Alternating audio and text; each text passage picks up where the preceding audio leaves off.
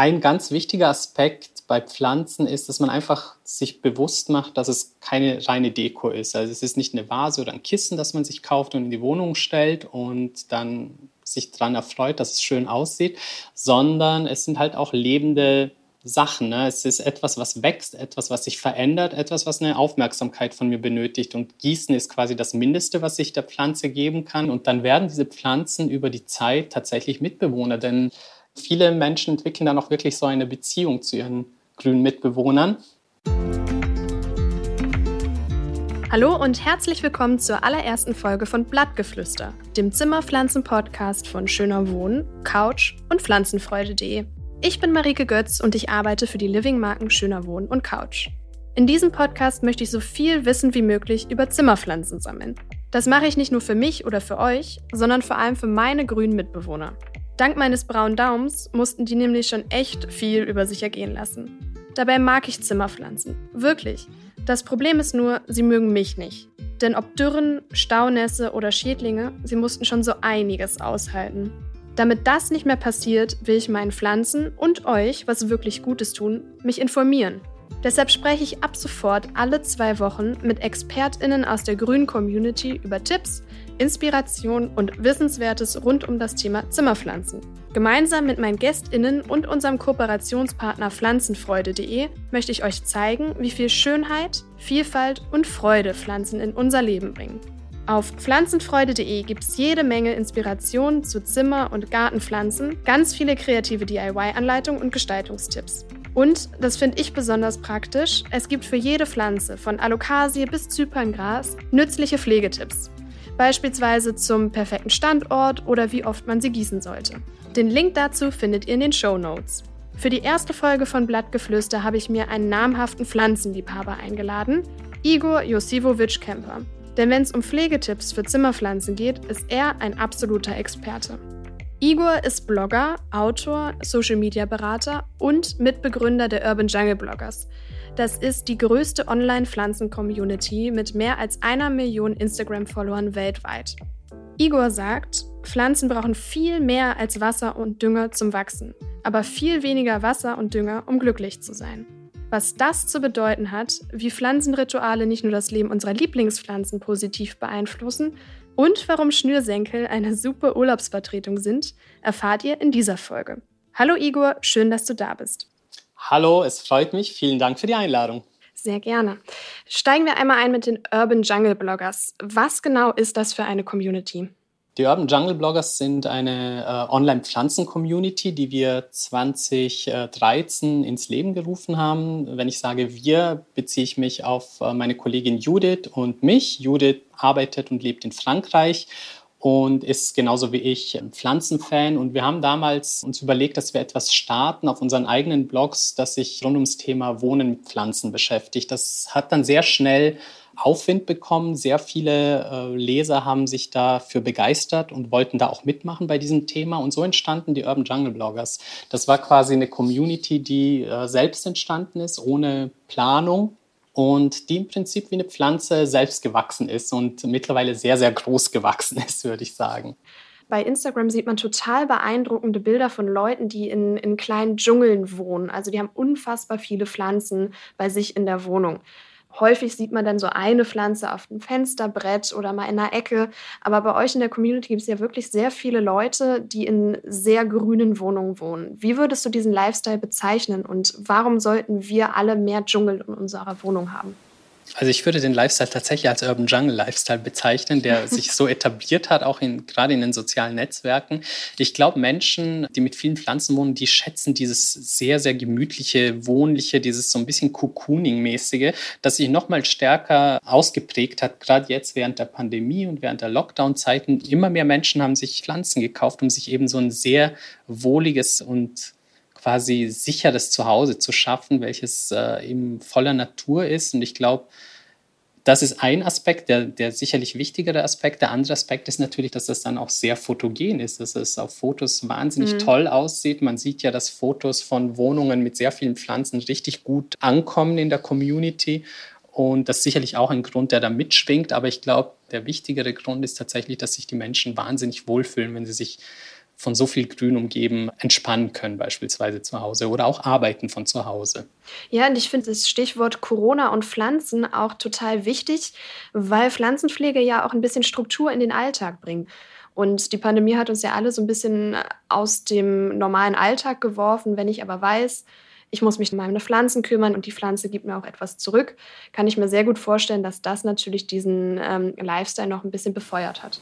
Absolut. Also ich denke, dass äh, Pflanzen uns auch eben so ein bisschen Beschäftigung dann gegeben haben zu Hause, das einerseits quasi uns eben irgendwie eine, eine Aufgabe zu, zuteil werden ließ, aber andererseits auch eben das Ergebnis hatte, dass unser Zuhause noch schöner wurde und noch mhm. angenehmer und wohnlicher. Und was ich auch vorab gesagt habe, ich glaube, dass der Effekt, den diese Pflanzen dann auch auf unser, auf unser Gemüt haben, sehr, sehr wichtig ist. Und ich glaube, dass sich viele Menschen auch deswegen vielleicht bewusst oder auch unbewusst mehr Pflanzen zugelegt haben in der Zeit. Ihr habt bei Instagram mehr als 1,2 Millionen Follower. Kannst du dir erklären, warum sich so viele Menschen für Zimmerpflanzen begeistern? Ich glaube, das war so ein bisschen der richtige Moment, dieses Thema aufzugreifen. Es repräsentiert so ein bisschen auch den Zeitgeist, würde ich jetzt mal behaupten. Ich glaube, dass wir heute in dieser digitalisierten Welt sehr stark uns wieder auf Natürlichkeit besinnen, gerade bei den urbanen Bevölkerungsschichten. Deswegen auch der Name Urban Jungle Bloggers, weil wir natürlich sehr, sehr viele Follower haben, die aus dem urbanen Umfeld, aus Städten kommen. Und da sehen wir, dass eine Sehnsucht nach Natur und Natürlichkeit besonders stark vorhanden ist heutzutage. Und das, finde ich, äh, ist visibel bei unterschiedlichen Themen. Das ist natürlich einmal das Thema Pflanzen und sich die Natur ins Haus holen, aber das ist genauso gesunde Ernährung, ähm, Nachhaltigkeit, bewusstes Umgehen mit sich selbst und mit seinem Körper, Sport, all das finde ich ist so ein bisschen dieser Ausdruck des Zeitgeistes, in dem wir leben und da kommen eben die Pflanzen mit ins Spiel und ich glaube, dass das so ein wirklich globales Thema ist, was einfach sehr, sehr viele Menschen fasziniert und auch irgendwie bewegt. Und dementsprechend ist auch die Community so groß geworden. Ja, das ist ja eine riesige Community und die Plattform dient ja auch zum Austausch von Erfahrungen und Inspirationen. Was hat dich am meisten überrascht? Mich hat überrascht und sehr gefreut, dass diese Community tatsächlich eine wirklich äh, lebhafte und lebendige Community geworden ist, sodass wir als ähm, Gründer oder Moderatoren, würde ich nicht mal so sagen, Moderatoren, so richtig in den Hintergrund treten konnten, weil sich die Leute untereinander ausgetauscht haben. Das war so, dass sich die Leute quasi gefunden haben über diese Plattform, auch in denselben Umgebungen, in denselben Städten und haben dann angefangen, auch beispielsweise dort Offline-Geschichten zu organisieren, noch vor Covid natürlich. Gab es dann auch Treffen oder es gab Pflanzentauschbörsen, die initiiert wurden auf der Urban Jungle Bloggers Community. Und all das fand ich wahnsinnig toll zu sehen, wie eine digitale Plattform Menschen in den unterschiedlichsten Gebieten der Welt quasi als Basis diente, um sich zu vernetzen und sich auszutauschen. Die Urban Jungle Blogger Community dient ja auch als Basis für deine beiden Bücher. Das erste Buch heißt auch Urban Jungle Bloggers oder auf Deutsch Wohnen in Grün. Das zweite Buch heißt Plant Tribe und darin schreibst du über den Zusammenhang zwischen Pflanzen und Liebe, bezeichnest deine Pflanzen als Mitbewohner, rufst dazu auf, sie zu wertschätzen, ganz viel Zeit mit ihnen zu verbringen und ihnen sogar Namen zu geben. Warum ist das so?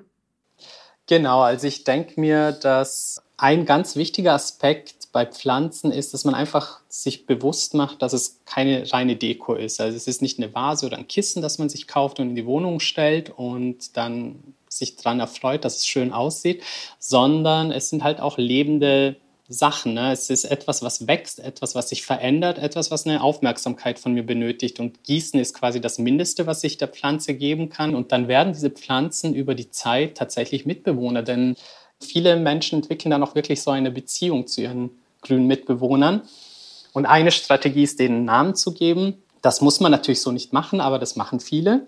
Oder sich anderweitig mit den Pflanzen auseinanderzusetzen. Das kann sein, dass, dass man den Pflanzen Musik vorspielt oder dass man die Pflanzen auch wirklich so ganz bewusst auch mal in der Wohnung so hinstellt, dass sie einen wirklich erfreuen in ihrer Präsenz einfach durch die Schönheit der, der Blattmuster beispielsweise und ähnliche Geschichten. Also da kommt auch dieses, dieser Aspekt des Wohnen und Einrichten dazu, aber eben immer mit dem Hintergedanken, dass Pflanzen nicht äh, einfach nur ein Dekoobjekt sind.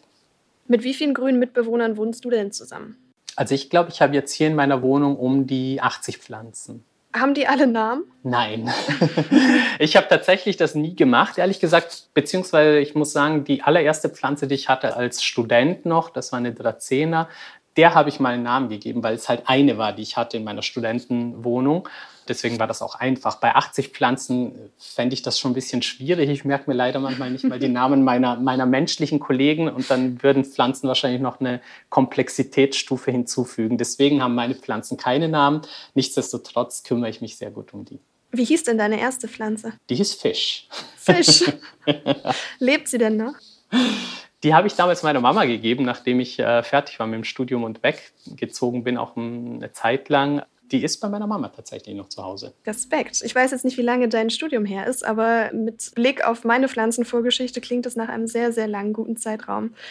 Gab es einen bestimmten Moment oder ein Erlebnis in deinem Leben, bei dem du gemerkt hast, dass Pflanzen dir sehr wichtig sind oder die den Ursprung deiner Leidenschaft für alles Grüne irgendwie bezeichnen würdest? Ich glaube, so den Ursprung meiner Leidenschaft für Pflanzen würde ich tatsächlich so in meiner Kindheit sehen und in, zu Hause bei meiner Mama noch. Da, ich kann mich gut erinnern, dass wir eine riesige Monstera hatten im Wohnzimmer, die irgendwann mal so groß geworden ist, dass meine Mutter die sogar rausstellen musste in den Flur, weil die einfach zu viel Platz eingenommen hat.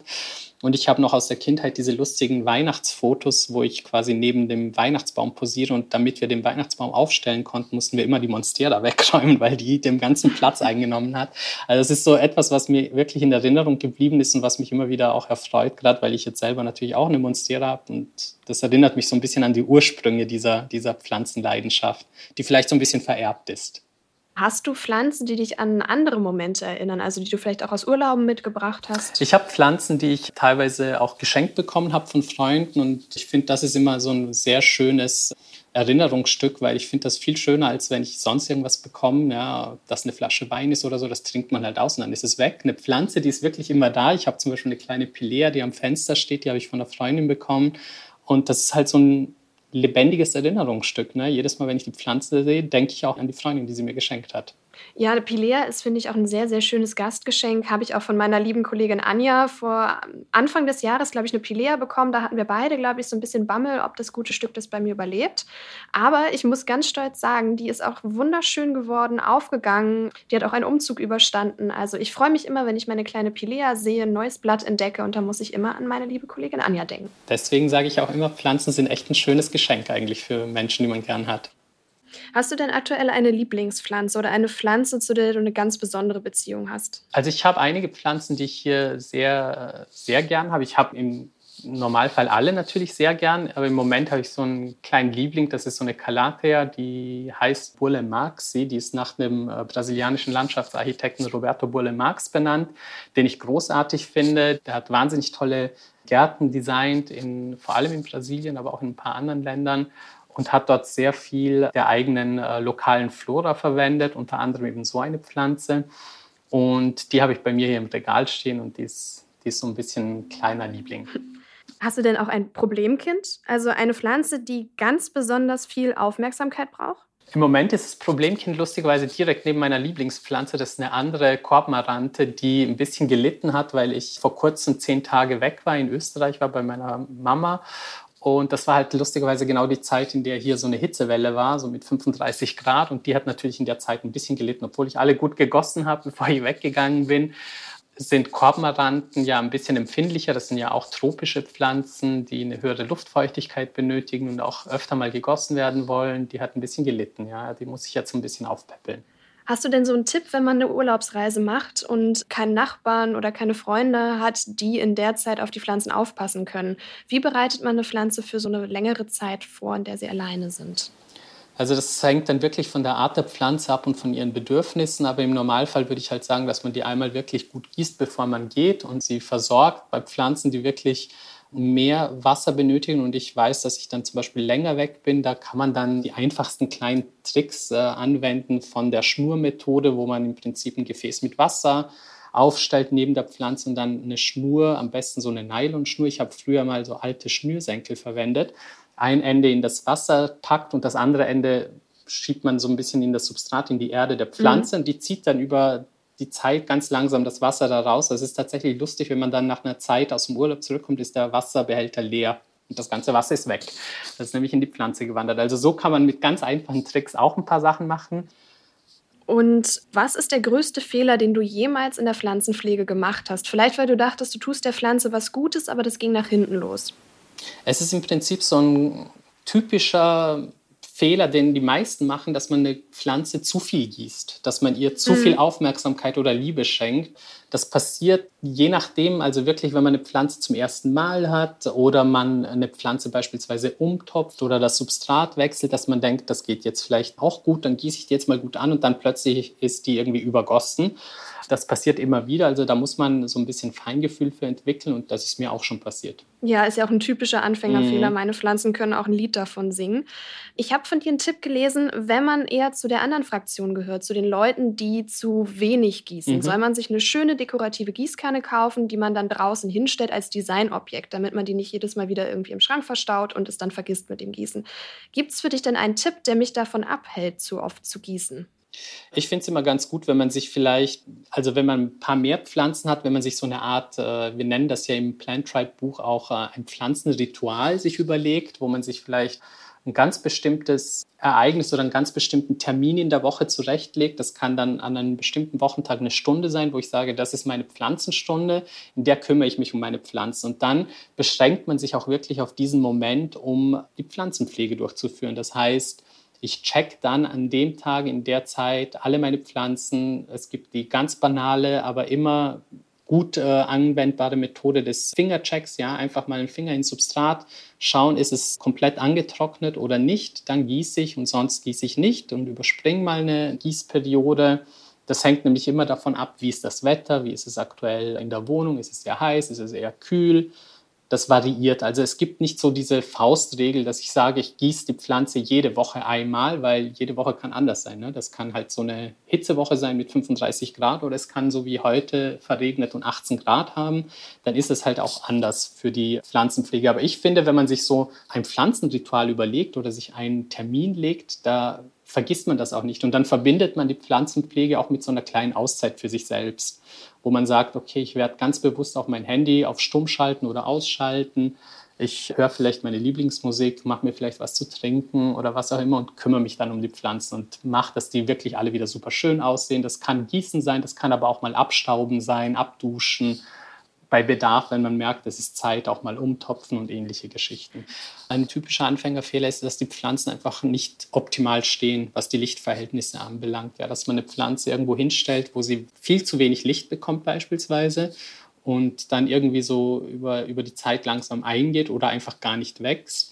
Oder das andere Extrem, dass man die Pflanze, weil man irgendwo gelesen hat, ja, die mag es sonnig, dass man die dann irgendwo so ins pralle Sonnenlicht an ein Südfenster stellt und die dann eigentlich verknuspert, ja, weil leider oftmals diese, diese Bezeichnungen sonnig, äh, halbschattig, schattig verwirrend sind für die Menschen. Und manche denken, wenn es heißt sonnig, dann kann ich die auch quasi fünf Stunden in der Südsonne prall äh, in der Mittagssonne stehen lassen. Das schaffen aber die wenigsten Pflanzen, außer jetzt Kakteen und Sukkulenten beispielsweise.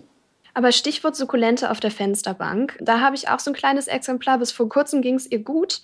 Und jetzt, also die hat so ganz fleischige kleine Blätter. Und das eine ist jetzt so rosa und so ein bisschen glibberig. Hast du eine Idee, woran das liegen kann? Also glibberig ist meistens ein, ein, Indiz dafür, dass es zu feucht ist, dass, äh, mhm. dass die Erde zu feucht gehalten wird. Dass es rosa wird oder sich eine gewisse Farbveränderung einstellt, das ist gar nicht so ungewöhnlich. Das ist oftmals auch gewollt bei vielen, weil das äh, mit dem Sonnenlicht zu tun hat. Also je mehr Sonne die bekommen, verändern manche Sukkulenten die Farbe ihrer, ihrer Blätter, die werden dann so rötlich. Aber das Glibberige, das ist meistens ein Indiz, dass es zu feucht oder zu nass ist. Okay, dann wird die jetzt die nächsten Wochen erstmal ein bisschen ausgetrocknet. Genau.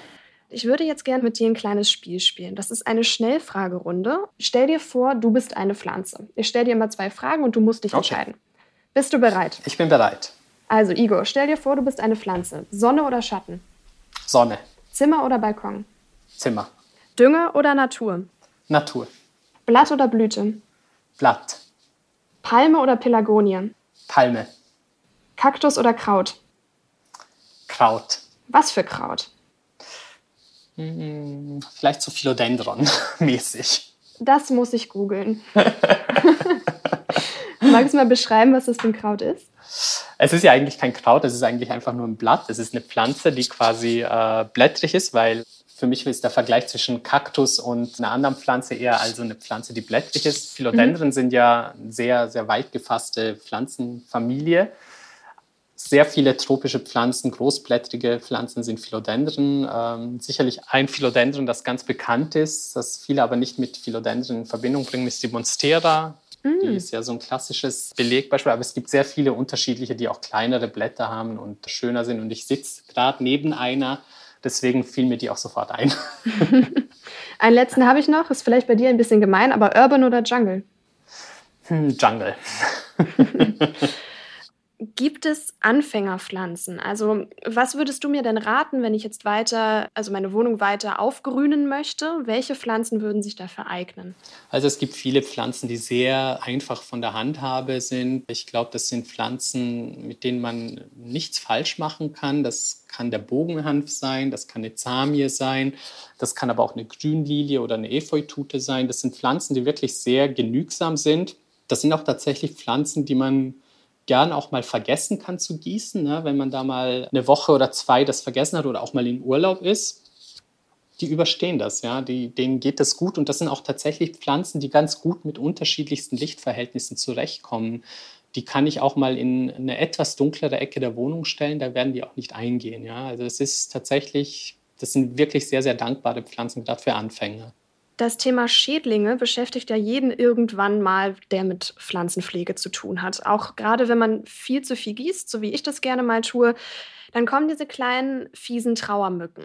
Hast du einen ultimativen Tipp gegen diese lästigen Viecher? Trauermücken bevorzugen grundsätzlich so ein bisschen eine feuchtere Umgebung. Das heißt, die sammeln sich ja ganz gern so in der, in der Blumenerde, in der obersten Schicht, wenn die immer so ein bisschen feucht gehalten wird, was ja passiert, wenn man gießt. Einfacher Trick wäre, dass man die oberste Schicht abdeckt, entweder mit so kleinen Kieselsteinen oder vielleicht auch mit Sand. Das trocknet nämlich die obere Schicht ein bisschen besser aus und gibt den Trauermücken kein Spielfeld quasi. Nichts, wo sie, wo sie sich wohlfühlen, nichts, wo sie ihre Eier ablegen können, nichts, wo neue kleine Fliegen kommen. Ansonsten gibt es natürlich im Fachmarkt Mittel, Mittel gegen Trauermücken. Das sind jetzt keine Sprays oder ähnliche Geschichten. Das sind so gelbe Sticker, die man in die Blumenerde steckt und diese gelbe Signalfarbe zieht die Mücken auch an und die kleben da dann fest. Das sieht halt nicht schön aus. Deswegen bin ich immer dafür, dass man vielleicht erstmal versucht, diese oberste Schicht abzudecken. Mhm. Werde ich auf jeden Fall beim nächsten Mal ausprobieren. Im Moment, toi, toi, toi, sieht es ganz gut aus. Wenn man alles richtig macht, wachsen Pflanzen. Und wann ist es Zeit für einen größeren Topf? Also bei Pflanzen hängt das wirklich davon ab, je nachdem, wie die Pflanze wächst. Es gibt ja schnell wachsende Pflanzen und solche, die wesentlich langsamer wachsen. Ich sage mal so, Pi mal Daumen ist es tatsächlich eher so, dass man vielleicht alle zwei Jahre mal umtopfen muss. Ein ganz klares Indiz, dass es Zeit zum Umtopfen ist, ist, wenn man schon die Wurzeln irgendwie aus dem Topf wachsen sieht. Ja, das mhm. passiert ja oftmals so, wenn man, wenn man klassisch diese Töpfe mit Wasserablass unten hat, da kommen dann schon die Wurzeln raus. Also da weiß man, jetzt ist wirklich ein bisschen zu eng. Und da muss man dann eine Nummer größer gehen und größeren Topf besorgen und umtopfen. Bei mir kommt es dann regelrecht zu so einer Umtopfpanik, weil ich Angst habe, was falsch zu machen, die Wurzeln zu zerstören oder irgendwas. Worauf muss ich achten, wenn ich das dann mal selber mache? Es ist gar nicht so schwierig und so gefährlich, wie man sich das denkt. Ja, auch wenn man beim Umtopfen dann mal beim Abschütteln der Erde mal die eine oder andere Wurzel abbricht ein bisschen oder so, das tötet die Pflanze nicht ab. Es ist natürlich äh, ein gewisser Stressfaktor, auch für die Pflanze logischerweise, aber die erholt sich sehr schnell meistens davon. Also da kann man ruhig ähm, die Pflanze aus dem Topf holen, die alte Erde so ein bisschen abschütteln, quasi so ein bisschen die Wurzeln frei, frei machen. Und wenn da, wie gesagt, was abbricht, ist es auch nicht das Ende der Welt. Das, äh, man sollte jetzt nicht unbedingt alle Wurzeln abbrechen, aber wenn man da vorsichtig ein bisschen schüttelt, mit den Fingern so dazwischen greift und so die Erde ein bisschen rausschüttelt, ist das alles gut. Und dann einfach frisches Substrat, frische Blumenerde in den Topf, ein Drittel auffüllen, dann die Wurzeln schön einsetzen, mittig und dann so ein bisschen vorsichtig mit der Hand quasi von den Seiten die Erde auffüllen. Immer daran denken, dass man die Blumenerde jetzt nicht bis zum Rand des Blumentops hochfüllt, einfach weil das äh, sehr unpraktisch ist, wenn man dann beim ersten Mal gießt, dann geht quasi mhm. so gleich die Erde über den Topf raus. Also immer da oben noch ein paar Zentimeter freilassen, dass man schön gießen kann und dann nach dem Umtopfen immer die Pflanzen angießen gut, das Wasser abfließen lassen, was überschüssig ist und dann wieder zurückstellen an den Platz. Im Kontext dieser Umtopfaktion letztens war ich dann im Baumarkt und stand vor einem Regal, in dem es unglaublich viel verschiedene Zimmerpflanzenerde und Substrate gab. Warum gibt es so verschiedene Sorten? Und braucht wirklich jedes Pflänzchen ein anderes Zuhause? Nicht jede Pflanze braucht ein anderes Zuhause oder ein anderes Substrat. Es gibt natürlich Substrate, die abgestimmt sind auf die Bedürfnisse der Pflanzen, weil gewisse Pflanzen einfach beispielsweise mehr Feuchtigkeit in der Blumenerde mögen oder mehr Nährstoffe. Andere mögen es eher nährstoffarm oder besser durchlässige Erde. Man kennt das ja beispielsweise, Orchideenerde ist ja ganz anders. Das sind ja so wie quasi wie so Korkteile oder wie so Rinde vom Baum quasi, die da drin ist. Das ist ja keine klassische Erde. Das kennt man auch von anderen Pflanzen, äh, Kakteen, Sukkulenten, die ist viel sandiger, die Erde. Das ist wie so, ja, ein bisschen Wüstensand mit Blumenerde durchmischt. Das hat alles seinen Sinn. Kann man natürlich auch selber anmischen, wenn man Lust hat, sich damit zu beschäftigen. Aber ich würde sagen, im Normalfall alle Grünpflanzen, ganz klassische Grünpflanzen für die Wohnung, können in ganz normale Blumenerde, die ist meistens auch Petit-Blumenerde für Zimmerpflanzen, für Grünpflanzen. Lediglich solche Konsorten wie Orchideen, Kakteen, Sukkulenten, die würde ich einfach mit besonderem Substrat versorgen, einfach weil die spezielle Anforderungen haben. Hast du noch einen ultimativen Pflanzentipp, den du jedem an die Hand geben würdest, der jetzt überlegt, neue Pflanzen zu kaufen? Einer meiner Lieblingstipps ist eigentlich immer zu bedenken, dass wenn wir unsere Pflanzen gießen, machen wir das ja immer mit unserem Leitungswasser, ne, das wir haben. Wir füllen unsere mhm. Gießkanne auf und dann gießen wir die Pflanzen.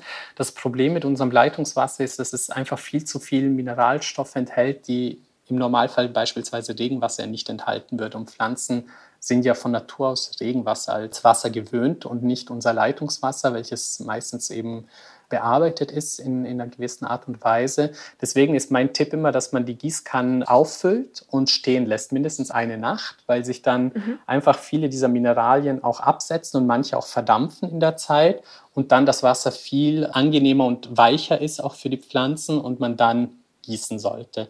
Das ist gerade bei Pflanzen, die aus tropischen Gebieten kommen, der Fall, also so Korbenmaranten, Kalateen, ähnliche Geschichten. Da hat man immer so das Gefühl, die gieße ich regelmäßig, ich besprühe die auch und trotzdem bekommen die beispielsweise gelbe oder braune Blattspitzen. Warum? Das ist tatsächlich, weil dieses Leitungswasser bei uns einfach viel zu mineralstoffhaltig ist für diese Pflanzen und das äußert sich dann eben in solchen, solchen Problemen an den Blatträndern beispielsweise. Kannst du ein bisschen Trendorakel spielen? Was meinst du, welche Pflanze als nächstes ihr großes Comeback feiern wird? Also im Moment, finde ich, sehen wir ja sehr stark diesen äh, Trend zu Pflanzen, die panaschiert sind, die Blätter haben, die in unterschiedlichen Farben vorhanden mhm. sind. Und ich glaube, das ist so ein Trend, der ein bisschen anhalten wird, weil ich zuletzt auch von einer guten Freundin, die hier einen Pflanzenshop in Berlin hat, kleine Pflanzen bekommen habe, die sie selber jetzt ziehen. Nicht im Shop, sondern die haben auch tatsächlich so ein ganzes Pflanzenlabor, sage ich mal, wo sie auch äh, ihre Pflanzen, eigene Pflanzen auch ziehen. Und die meisten, die sie jetzt neu ziehen für den Shop, weil die Nachfrage so riesig ist, sind Pflanzen, die diese variegated Version haben, sprich Pflanzen aller Art. Das sind auch teilweise Kalateen, die aber sehr schön marmoriert sind, die teilweise weiß, gelb und pink Töne haben die man so nicht kennt von den Pflanzen, die man sonst überall bekommt. Und ich glaube, das ist so ein, so ein Ding, was dann noch stärker sich zeigen wird in der nächsten Zeit. Also eher Pflanzen, wo der dekorative Aspekt dann im Vordergrund steht. Die sehr außergewöhnlich sind mhm. vom Blattmuster und von den Farben, genau, die so ein bisschen speziellen Charakter haben oder die so ein bisschen wie, ja, es entwickeln sich ja manche Pflanzen zu so kleinen äh, Schätzen, ja, die hat man und die bekommt man nicht so einfach im Handel, die kosten sonst auch sehr viel und da entwickelt sich tatsächlich so ein, so ein Drive, dass sich die Leute Ableger irgendwie verkaufen oder austauschen. Und das sind in erster Linie diese Pflanzen mit eben dieser panaschierten Farbmusterung sehr, sehr, sehr heiß begehrt im Moment. Hast du so einen seltenen Schatz bei dir zu Hause stehen? Also ich habe zwei Monsteras, die äh, diese Variation haben, also Variegated Monsteras, die habe ich bei mir und ich habe jetzt auch von dieser Freundin eben so eine kleine Calathea mit wirklich unterschiedlichen Farben bekommen und so ein Philodendron Pink Princess, das auch sehr populär ist. Das ist eben so ein Philodendron, wie ich vorher gesagt habe, aber das hat so eine ganz dunkle und sehr starke pinke Färbung. Das klingt auf jeden Fall sehr spannend. In einer unserer kommenden Folgen spreche ich auch mit Zelda von Winkel van Sinkel über verschiedene Pflanzentrends. Also, falls ihr euch für dieses Thema interessiert, dann hört gerne auch in diese Folge rein. Aber Igor, erstmal vielen, vielen Dank, dass du mit mir über die Basics der Pflanzenpflege gesprochen hast. Ich konnte sehr, sehr, sehr, viel für mich und meine grünen Fensterbankbewohner mitnehmen, von denen eine von der Fensterbank auch mehr in den Schatten zieht, nach dem, was ich heute gelernt habe. Wunderbar. Schön, dass du da warst. Danke für deine Zeit. Vielen Dank für die Einladung. Hat mich sehr gefreut. Im Gespräch mit Igor habe ich nochmal festgestellt, wie wenig ich über Pflanzenpflege wirklich weiß. Und dass ich einiges falsch mache, von dem ich immer dachte, ich tue meinen Pflanzen was Gutes. Aber ich fühle mich jetzt auf der anderen Seite auch gar nicht mehr so schlecht, weil ich weiß, dass es nicht nur mir so geht. Und auch Igor hat ja mal klein angefangen. Ich bin richtig beeindruckt, dass seine erste Pflanze Fisch immer noch lebt und quicklebendig ist. Wenn euch diese Folge Blattgeflüster gefallen hat, hört doch direkt in die zweite rein. Darin spreche ich mit meiner schöner Wohnkollegin und Pflanzenexpertin Simone Knaus. Wir reden über Jahreszeiten auf der Fensterbank, über Home Farming und wie man es schafft, Pflanzenzucht im eigenen Zuhause stilvoll zu gestalten. Damit ihr keine Folge von Blattgeflüster mehr verpasst, abonniert oder folgt dem Podcast überall da, wo es Podcasts gibt. Ich freue mich jetzt schon darauf, gemeinsam mit euch noch viel Spannendes aus der Welt der Zimmerpflanzen zu erfahren und ihnen die Chance auf ein langes, schönes und glückliches Leben zu ermöglichen. Bis zur nächsten Folge, eure Marike.